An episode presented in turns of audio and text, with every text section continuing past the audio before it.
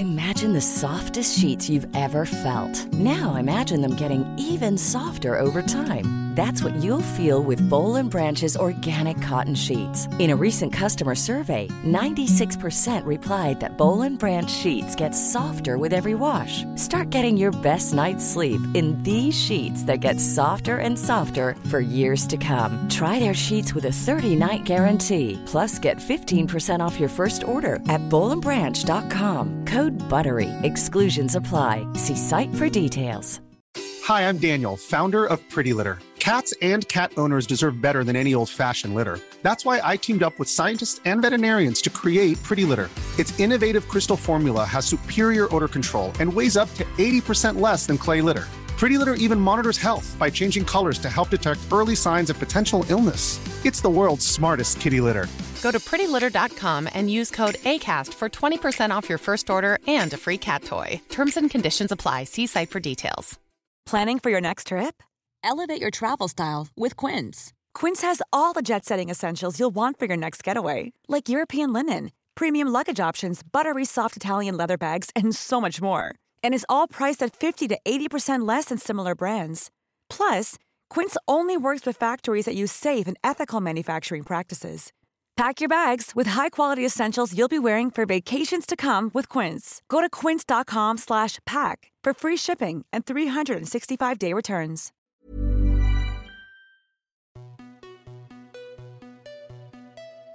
Bonjour à toi, chère auditorice, et bienvenue dans la saison 2 du podcast Parents informés. Moi, c'est Charline, la créatrice de ce podcast, dans lequel je te propose de l'information sur la grossesse, la petite enfance et l'enfance, sous forme de conversations détendues avec des intervenants spécialisés.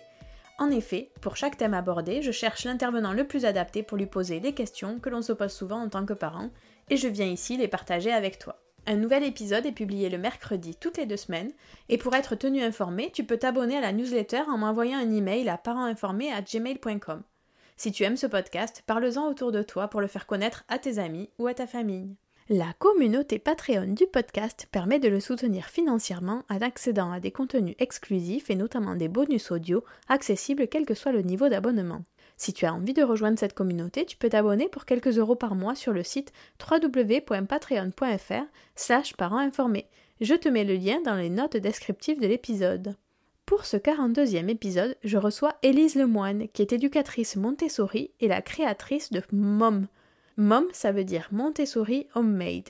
Élise propose des ateliers aux parents et aux professionnels de la petite enfance pour comprendre le fonctionnement de l'enfant et pour construire un environnement humain et matériel adapté.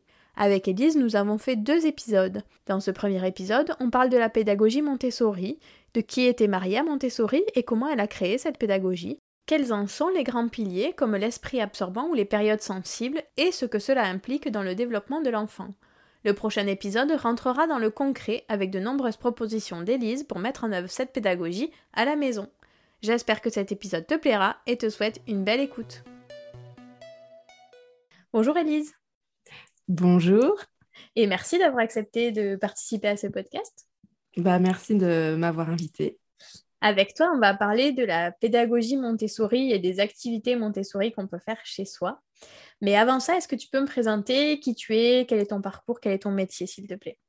Oui, alors euh, bah, je suis Élise, euh, éducatrice Montessori à EMI et fondatrice euh, de MOM. Euh, ma mission, c'est de rendre accessible euh, cette pédagogie au plus grand nombre. Je guide euh, les parents et les professionnels pas à pas dans l'essence de cette philosophie de vie. Je leur donne les clés pour l'appliquer facilement au quotidien. Après huit ans consacrés au monde de la communication digitale, j'ai eu l'occasion de découvrir à la naissance de mon fils il y a sept ans la pédagogie Montessori. Et ça a été vraiment une révélation à la fois pour l'éducation que je souhaitais donner à mes enfants, mais aussi pour le métier que je voulais exercer. Donc, j'ai choisi de me former dans l'un des deux centres agréés par euh, l'Association Montessori Internationale, euh, qui est la formation en fait la plus complète et euh, la plus respectueuse des travaux de Maria Montessori. J'ai suivi aussi la formation Faber et Maslich qui propose d'acquérir des outils de communication relationnelle qui sont pour moi indispensables pour évoluer avec les enfants. Et enfin, j'ai suivi une formation de méditation en pleine conscience pour réapprendre à se connecter à soi. J'ai travaillé en école Montessori. Euh, j'ai pris beaucoup de plaisir à, accompagner les enfants, à, les voir grandir en confiance en eux. Et j'ai aussi vu le besoin des parents à vouloir appliquer la pédagogie Montessori à la maison sans savoir comment s'y prendre. Et c'est là où est né mon, projet d'atelier. Donc môme, c'est le fruit de toutes ces expériences. et j'ai envie de parler d'éducation en pleine conscience, accueillir avec bienveillance qui est l'enfant, mais aussi nous, qui nous sommes, pour cheminer ensemble vers une famille en paix. Ok, ça marche, super, merci. Alors, est-ce que tu peux nous dire qui est Maria Montessori? Parce qu'on en entend, on entend beaucoup parler de la pédagogie Montessori, mais on ne sait pas toujours qui est la dame derrière qui a créé cette pédagogie. Alors, pour euh, revenir au tout début, Maria Montessori, elle est née en Italie en, le 31 août 1870 euh, dans un petit village de Caravelle. Elle grandit aux côtés d'un père assez strict et de sa mère qui va la soutenir dans ses désirs d'études et elle va faire de grandes études. Elle sera la première femme médecin de l'Université de Rome. Elle va être ensuite à l'origine du premier service de pédopsychiatrie car c'est elle qui obtient qu'on sépare les enfants des adultes, donc c'est pas rien. Et c'est en observant les enfants au sein de cette structure, euh, lorsqu'elle voit un enfant se jeter sur une miette de pain pour la manipuler, car il n'avait rien d'autre pour s'occuper, qu'elle découvre la nécessité impérative des enfants à manipuler. Donc elle commence à apporter des jouets et elle voit petit à petit les enfants se transformer. Et c'est sa première euh, grande découverte, le besoin d'activité de la main chez l'enfant. Il se structure à travers la manipulation. Et elle va beaucoup écrire euh, sur le travail de la main. Pour elle, la main euh, est l'auxiliaire de la pensée. Ma tête pense et ma main agit en conséquence. Il y a aussi euh, un lien entre euh, le travail de la main et la construction du langage. Maria Montessori fait aussi de la main l'instrument de l'intelligence, car c'est à travers ses expériences sensorielles que l'enfant va se créer une représentation du monde très fine. Et en école Montessori, grâce au matériel concret, sensoriel que l'enfant manipule, on va faire passer l'enfant qui a une pensée qui se traduit par l'action, il pense en faisant des choses et petit à petit a une pensée abstraite. Il va intégrer mentalement des concepts qu'il a vécus sensoriellement, des concepts euh, de géométrie, euh, de, mathématiques, de le calcul mental, comme ça se construit euh, en ayant avant manipulé du matériel concret. Donc, elle devient docteur en médecine, psychiatrie à 26 ans. Elle prend ensuite la direction d'une école orthophrénique euh, qui accueille des enfants déficients. C'est à partir de ce moment qu'elle s'intéresse aux travaux des médecins français euh, Jean Itard et Édouard Seguin. Ils ont élaboré euh, tout un matériel sensoriel et Mariam Tessori va le reproduire et va l'expérimenter avec son groupe d'enfants. Et lorsqu'elle les inscrit au premier niveau d'examen, ils vont réussir les tests. Elle va alors se dire, euh, et je la cite, pendant que tout le monde admirait mes idiots, moi, je me demandais ce qu'on pouvait faire à l'école normale avec les enfants normaux. Et c'est à ce moment-là, elle s'interroge sur l'enseignement des enfants euh, sans handicap et elle passe d'un objectif d'instruire à comment développer le potentiel humain, beaucoup plus grand. Euh, donc pour cela, elle retourne à l'école, elle s'inscrit en licence, biologie, psychologie, philosophie, elle devient professeure d'anthropologie. Et en 1907, elle ouvre la première maison des enfants dans un quartier défavorisé de Rome. Elle s'occupe d'enfants de 3 euh, à 6 ans, non scolarisés et laissés à eux-mêmes. Et elle va faire euh, de cette maison un véritable laboratoire de recherche pédagogique. En fait, au début, les objectifs, c'était simplement regrouper tous ces enfants et les empêcher d'errer, de semer le désordre, euh, de procurer une meilleure hygiène et d'instaurer une harmonie familiale. Et en fait, elle va en faire son, véritable euh, laboratoire d'analyse, d'observation. Elle va tester du matériel, elle va, observer l'enfant euh, se développer dans cette, euh, dans cette ambiance. Et donc, la première chose qu'elle va faire, c'est adapter le mobilier et le matériel à la taille et à la force des enfants. c'est grâce à ces petites chaises et ces petites tables qu'elle a découvert le phénomène de concentration chez l'enfant.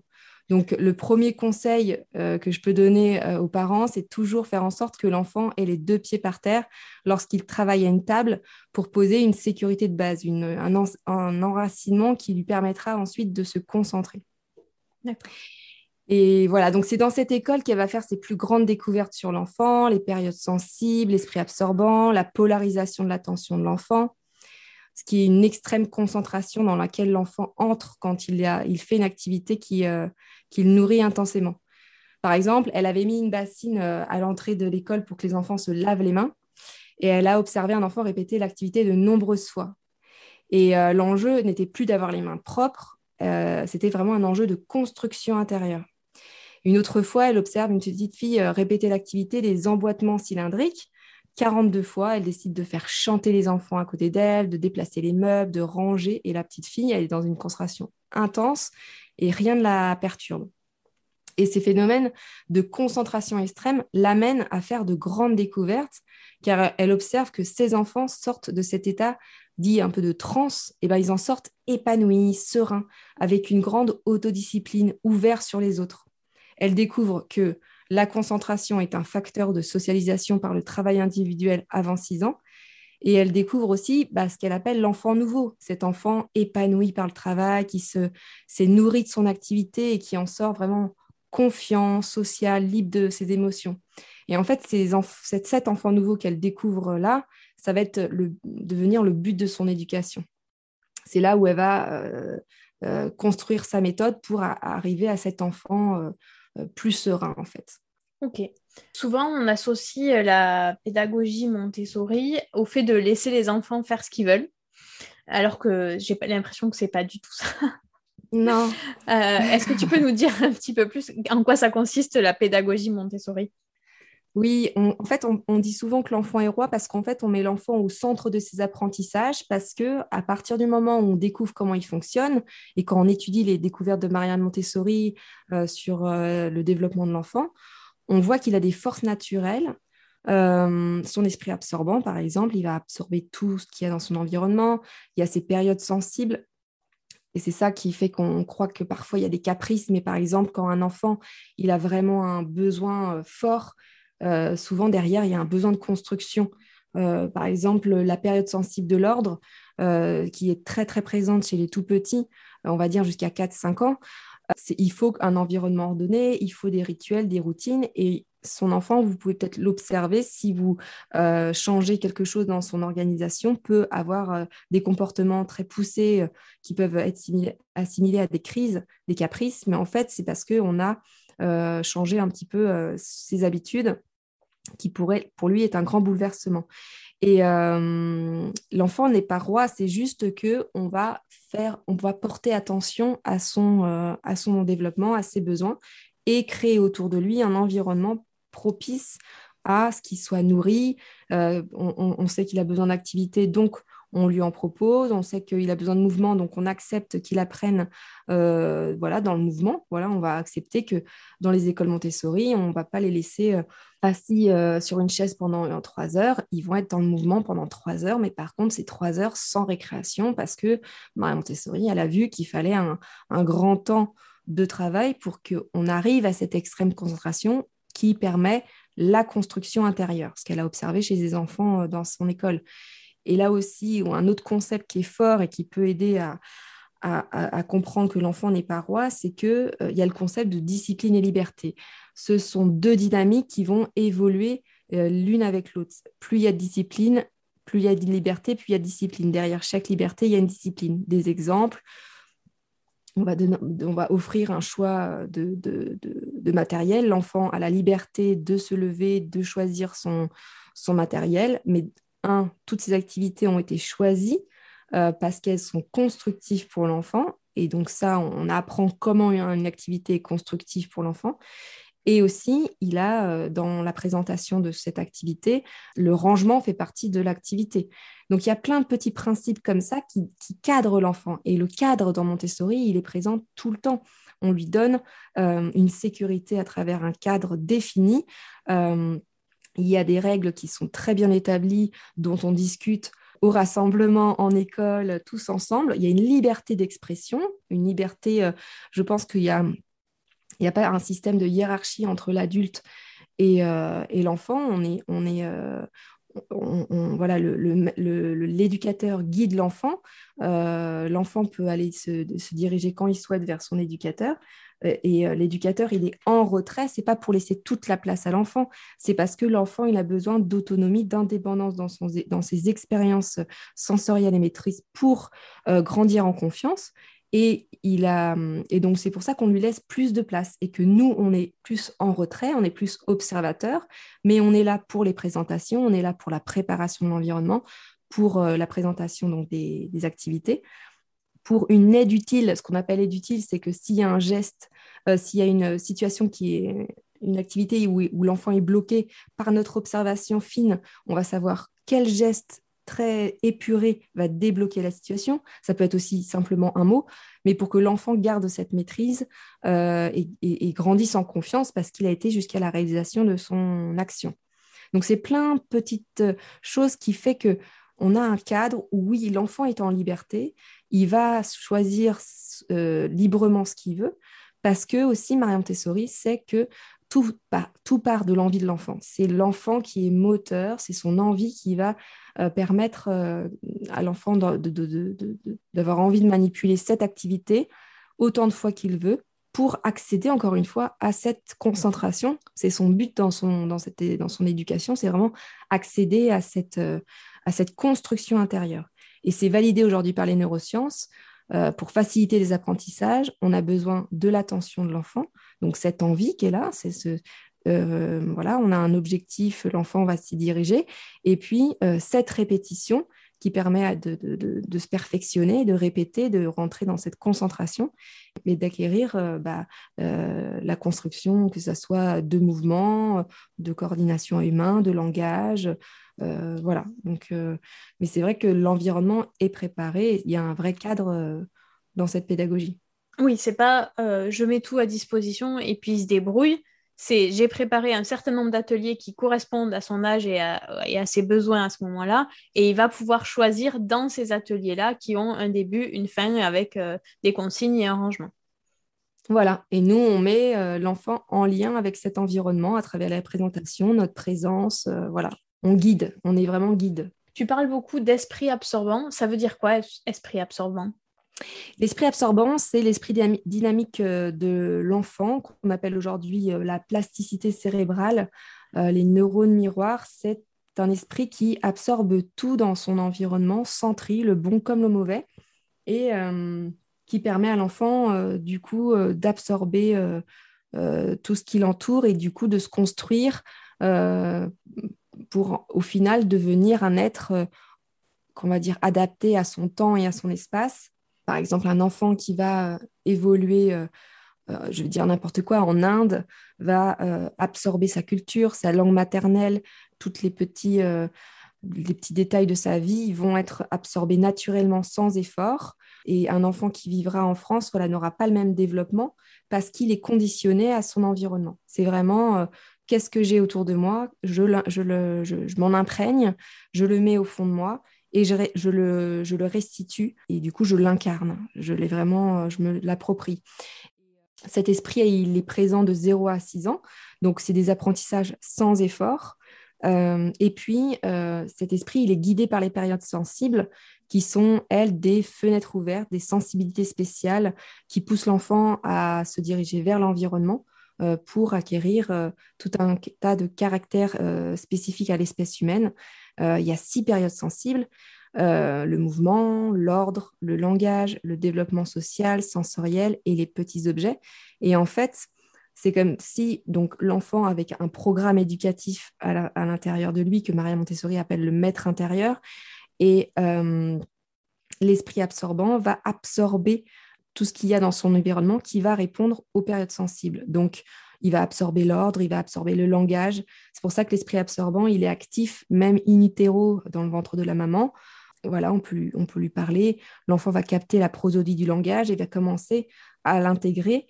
Euh, il l'intègre, ça va, ça va mûrir. Et puis une fois que euh, le développement physique et psychique est, prêt, et ben vers 18 mois, il va commencer à, prononcer son premier mot. Et puis vers 24 mois, c'est l'explosion du langage parce que voilà, il y a eu ce travail euh, d'intégration et de restitution.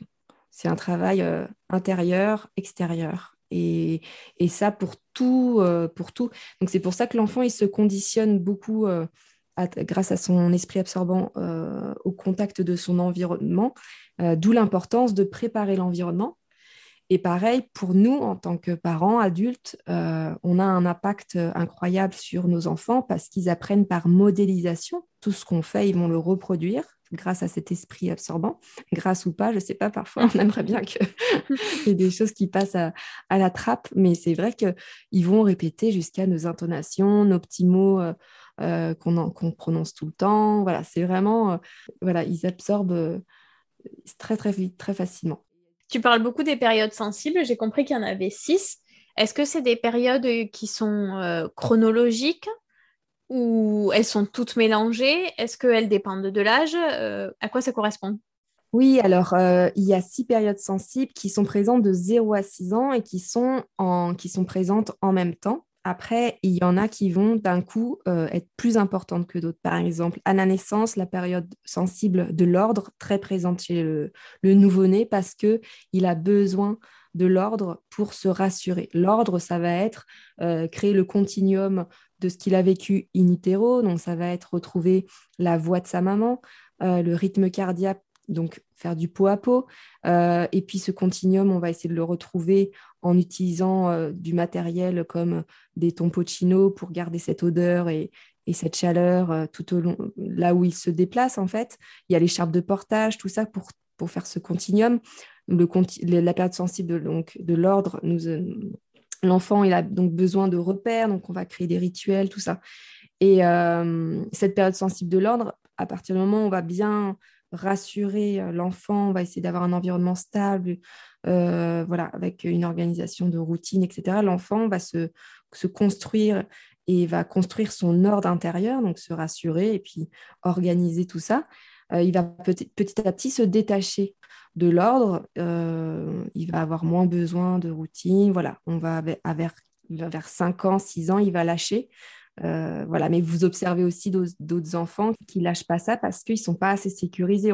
par exemple, un enfant qui déménage souvent, peut-être que vous pouvez observer qu'il va être très euh, routiné, rituel. Il veut des rituels, il va organiser sa chambre, il va ranger ses petites... parce que c'est ça qui va lui rassurer. Il y a beaucoup de changements autour de lui, donc où il peut, il va essayer vraiment de créer de l'ordre. Donc, c'est vraiment par rapport à ce que vit l'enfant, une période sensible peut durer plus ou moins longtemps. La période sensible du langage, bah, pareil, in utero jusque très longtemps, jusqu'à ce que le, langage écrit, oral soit posé. La période sensible du langage, elle est assez intéressante parce que Marie Montessori a vu une explosion de l'écriture vers 4 ans et demi. Euh, parce qu'elle avait mis à disposition du matériel sensoriel, donc entre autres les lettres rugueuses. Et puis, vu qu'il y avait un mélange des âges dans, ces écoles Montessori, euh, il y avait euh, des, grands qui étaient du coup un peu plus avancés, les petits qui absorbaient tout ce qu'ils voyaient. Donc, ils commençaient à tracer pour copier un petit peu les, les, copains plus grands. Et du coup, bah, toute cette effervescence a fait qu'il y a des enfants, la plupart écrivaient à 4 ans et demi. Et c'est pour dire que les périodes sensibles nous apprennent qu'il n'y a pas un âge spécifique pour des, certains apprentissages. Il y, a une grande fenêtre ouverte déjà euh, vers 4 ans, 5 ans. Euh, à partir du moment où l'enfant exprime un besoin de vouloir écrire, lire, et ça c'est notre observation en tant qu'adulte, de le voir déchiffrer, de vouloir tracer, et eh ben on observe un besoin, on y répond à travers un environnement, donc du matériel, les livres, les imagiers, euh, et puis voilà, du, matériel un peu plus poussé avec des lettres rugueuses. Voilà, on essaye de voir ce qu'on peut proposer toujours dans le jeu et toujours en partant de l'envie de l'enfant. Mais l'envie, c'est le besoin aussi. Donc vraiment, c'est à nous de suivre ça. Et donc voilà, les périodes sensibles, euh, elles sont ensemble. Euh, par exemple, le besoin de mouvement, pareil, très présent chez les tout petits. Euh, ils ont besoin de bouger et c'est ainsi qu'ils se construisent, euh, construisent leur pensée. La pensée se fixe à travers le mouvement. Et donc, ils ont besoin vraiment d'expériences motrices pour se dépasser, développer leur motricité fine et globale. De, découvrir aussi comment leur corps fonctionne, de quoi ils sont capables. Et ça, ça développe une grande confiance en eux, une belle estime d'eux. Et ce besoin de mouvement, petit à petit, bah, il va se stabiliser vers 6 ans. Il y a beaucoup de, de, besoins forts jusqu'à 6 ans. Et puis, à 6 ans, il se libère de ces périodes sensibles. Et dans la définition des périodes sensibles, euh, on dit aussi que euh, si cette période passe, euh, l'apprentissage sera possible plus tard, mais avec plus de difficultés parce que c'est des apprentissages qui se font sans effort. et sans effort conscient. L'enfant, il n'a pas l'impression d'apprendre. Il peut apprendre trois, quatre langues maternelles parce qu'il vit dans un, environnement comme ça. Il y a l'esprit absorbant qui travaille et puis cette période de langage qui est très, qui est très présente, qui fait que tout est, tout est facile. Ok, donc là, tu as parlé de l'ordre, du langage, du besoin de mouvement. C'est quoi les trois autres?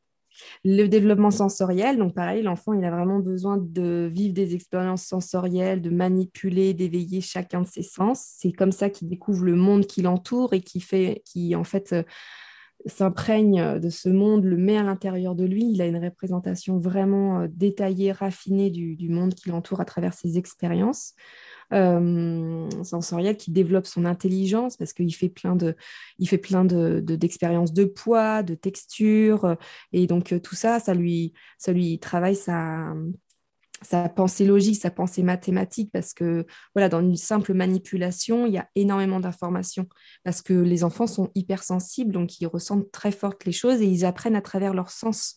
C'est par les sens que les connaissances euh, entrent. Euh, voilà. Et puis après, il y a le développement social besoin de, bah, d'être dans pris dans une relation dès le début, euh, dès la naissance. L'enfant se construit à travers la relation de la mère, du père, enfin en tout cas de, des parents, et ensuite du cercle familial autour. Et en fait, il développe des relations différentes avec chaque individu. Euh, donc euh, voilà, c'est euh, différentes façons de, d'aimer, de, de, discuter. Voilà, il découvre, voilà, les, les... et puis il développe petit à petit des compétences sociales. il développe le langage et puis à travers le, la relation, il, prend conscience d'exister au monde, il prend conscience d'être aimé. Voilà, il y a beaucoup d'informations dans la, à travers la, la relation sociale. C'est vraiment là où il trouve son tonus et là où il trouve où il, s'anime en fait. D'accord. Ok, donc j'ai ordre, langage, besoin de mouvement, développement sensoriel, développement social. Il m'en manque oui, les petits objets. Donc c'est un, une période sensible qui est beaucoup plus courte. Pour le coup, ça s'arrête vers deux ans, on va dire. Ça peut être vers, voilà, vers 18 mois, deux ans. Euh, les enfants ont une euh, appétence pour les tout petits objets. Donc, euh, ils, ont, ils vont aller se diriger vers la petite miette par terre, par le petit caillou, ils vont ramasser. Donc, ça, c'est aussi, donc derrière ce besoin, il y a aussi une construction de la motricité fine, il y a aussi un œil euh, qui va être précis, il va avoir une vision euh, aussi fermée. Il a, il a, son œil n'est pas encore très ouvert, il n'a pas une vision très large. Donc, c'est vrai que c'est un, une période sensible qui est liée aussi au niveau de développement de l'enfant. Euh, mais c'est voilà, un besoin de précision, un besoin de, de raffiner un peu ses mouvements et, et voilà, il, il, il, est attiré vers, le, vers les toutes petites choses. À un âge où on lui dit ne touche pas à ça, c'est trop petit, si tu le mets à la bouche, tu vas l'avaler. Exactement. Très bien, merci. Alors que c'est prévu dans leur, euh, dans leur développement. ok. Et du coup, comment on fait pour gérer ça? Euh, C'est compliqué. Quand on a des enfants, c'est vrai que quand ils sont tout petits, on a toujours peur qu'ils avalent un truc et que ça reste coincé. Donc, on essaye d'éviter les petits objets. Et là, ce que tu dis, c'est que c'est, la période où, en fait, c'est normal qu'ils aient envie d'aller vers ça. Ils s'y intéressent, il faut observer, manipuler. Et euh, bah, nous, c'est, on est présent, on est observateur, on n'est on n'est pas stressé. Hein, on est, bien sûr, on n'est pas très facile à dire. Euh, mais on, va euh, accompagner à, travers la parole, et puis, on va, on va, on va lui laisser expérimenter, expérimenter en sécurité. Et puis après, on va en tout cas, on ne laissera pas l'enfant manipuler euh, euh, sans qu'on puisse euh, le surveiller, quoi, c'est sûr. Ouais, ok, ça marche. Tu y as un peu répondu tout à l'heure, mais je voudrais reposer la question. donc, on a compris que ça commençait dès zéro mois. enfin, en tout cas, on pouvait mettre des choses en place dès tout petit. Mais est-ce que quand on n'a pas du tout appliqué la pédagogie Montessori chez soi, euh, on peut commencer quand l'enfant est déjà grand. Est-ce que ça a un intérêt de commencer quand on a un enfant qui a 4, 5, 6 ans? Ou est-ce que si on ne l'a pas fait depuis le début, ça perd tout son sens? Et si on peut commencer à cet âge-là, comment on fait la transition en fait? Euh, Donc euh, oui, on peut totalement l'appliquer vers 4, 5, 6 ans. C'est de toute façon un super cadeau qu'on se fait euh, à soi, aux enfants, pour la famille, parce que on part du besoin de l'enfant. Donc euh, l'enfant, on va, on va apprendre à le connaître, euh, voilà, jusqu'à ses 18 ans, 24 ans. Enfin, Et puis, on va adapter notre posture. Donc, euh, ils ont besoin beaucoup de nous à 4, 5, 6 ans. Donc, euh, il y a encore beaucoup de, Ça va plus passer par la posture, par le développement de l'autonomie, la, par la responsabilisation euh, des tâches dans la maison. voilà, 6 ans, c'est vraiment l'accompagner aussi dans la découverte euh, du monde, l'emmener au musée. Voilà, il y a plein de choses à faire. On l'applique au quotidien, euh, encore une fois, en s'appuyant sur les besoins de son enfant. Donc, il faut passer un petit peu de temps à voir comment, comment, euh, comment il fonctionne, de quoi il a besoin, qu'est-ce qui, à quoi il est sensible. Mais totalement. Ok, ça marche. je pense qu'on a pas mal balayé la théorie. Est-ce qu'il y a des choses que tu veux rajouter? Non, on a bien compris. Cet épisode touche à sa fin. Dès le prochain épisode, on parle de comment faire chez soi avec ses enfants. Pour retrouver les ateliers en ligne et les accompagnements proposés par Elise, rendez-vous sur le site internet www.mom.fr, m o h -M. Je vous mets le lien dans les notes descriptives de l'épisode. J'espère que cet épisode vous a plu.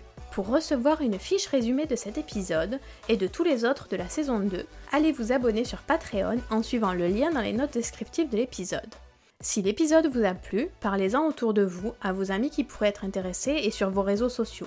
Parlez-en également à votre sage-femme, votre médecin généraliste, votre pédiatre ou tout autre professionnel qui vous accompagne afin qu'à leur tour ils puissent en parler à d'autres parents.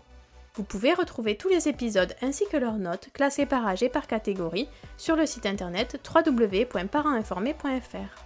Rendez-vous au prochain épisode et d'ici là, prenez soin de vous.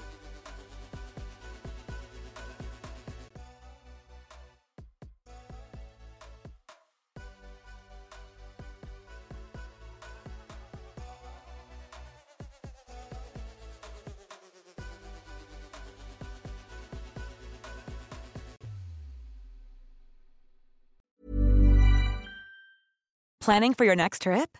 Elevate your travel style with Quince. Quince has all the jet setting essentials you'll want for your next getaway, like European linen, premium luggage options, buttery soft Italian leather bags, and so much more. And is all priced at 50 to 80% less than similar brands. Plus, Quince only works with factories that use safe and ethical manufacturing practices. Pack your bags with high-quality essentials you'll be wearing for vacations to come with Quince. Go to quince.com/pack for free shipping and 365-day returns.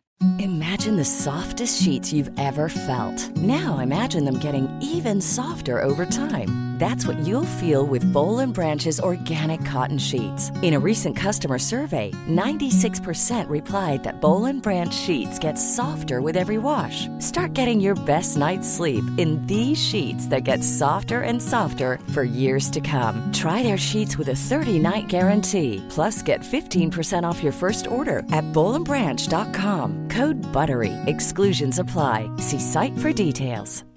Hi, I'm Daniel, founder of Pretty Litter. Cats and cat owners deserve better than any old-fashioned litter. That's why I teamed up with scientists and veterinarians to create Pretty Litter. Its innovative crystal formula has superior odor control and weighs up to 80% less than clay litter. Pretty Litter even monitors health by changing colors to help detect early signs of potential illness. It's the world's smartest kitty litter. Go to prettylitter.com and use code ACAST for 20% off your first order and a free cat toy. Terms and conditions apply. See site for details.